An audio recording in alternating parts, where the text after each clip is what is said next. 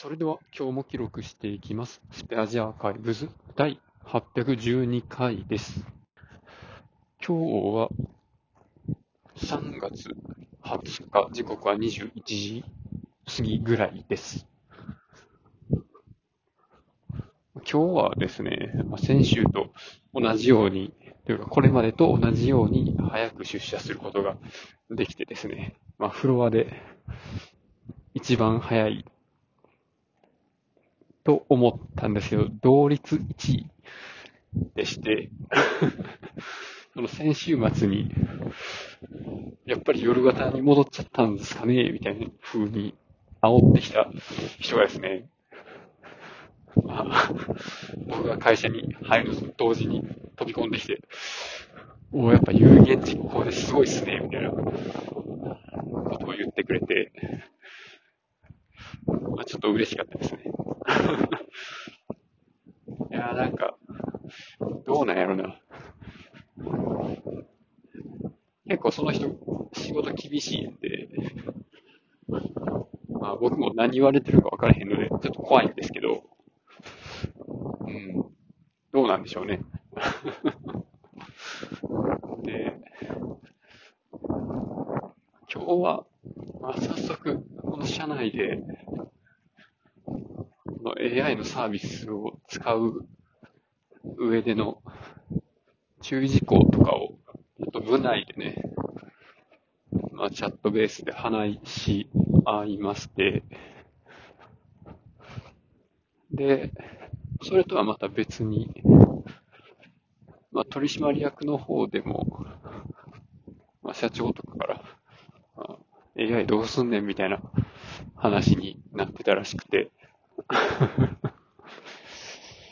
どうなるかな？なんか、うちの会社専用の。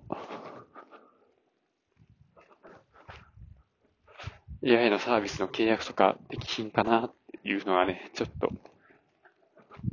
淡い期待を抱いています。パナソニックの子会社のパナソニックコネクトっていうところですかね、が、マイクロソフトの Azure 上で動く AI プラットフォームの、まあ、社内用の構築をしていて、1万2000人とか、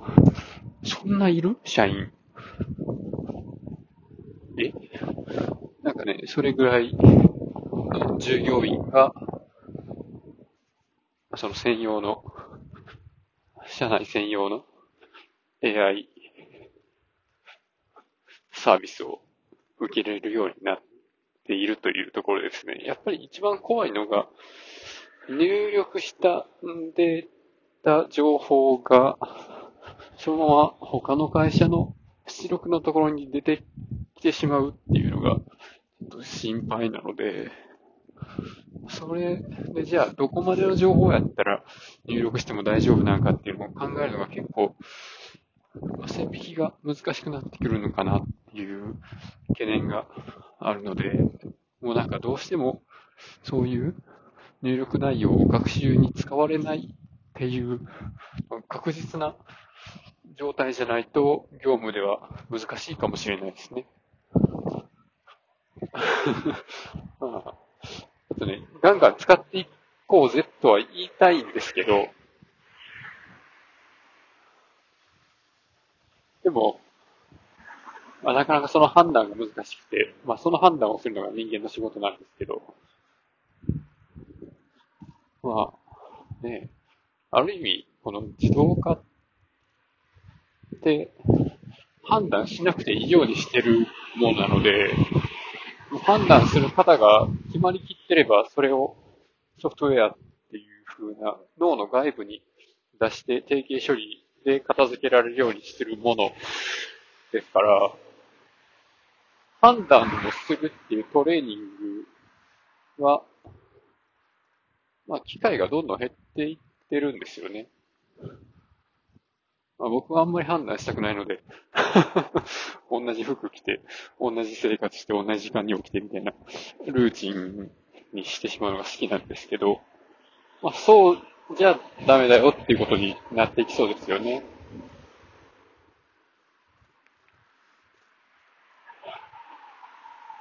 っていうね、まあそういうガイドラインみたいなやつを、まあノートに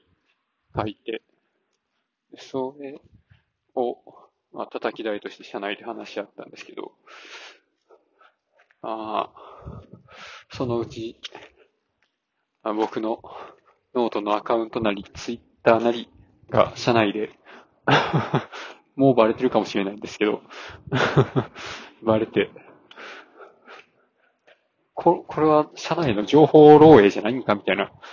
風な詰められ方をして失脚するっていう、そういう未来が見えますね。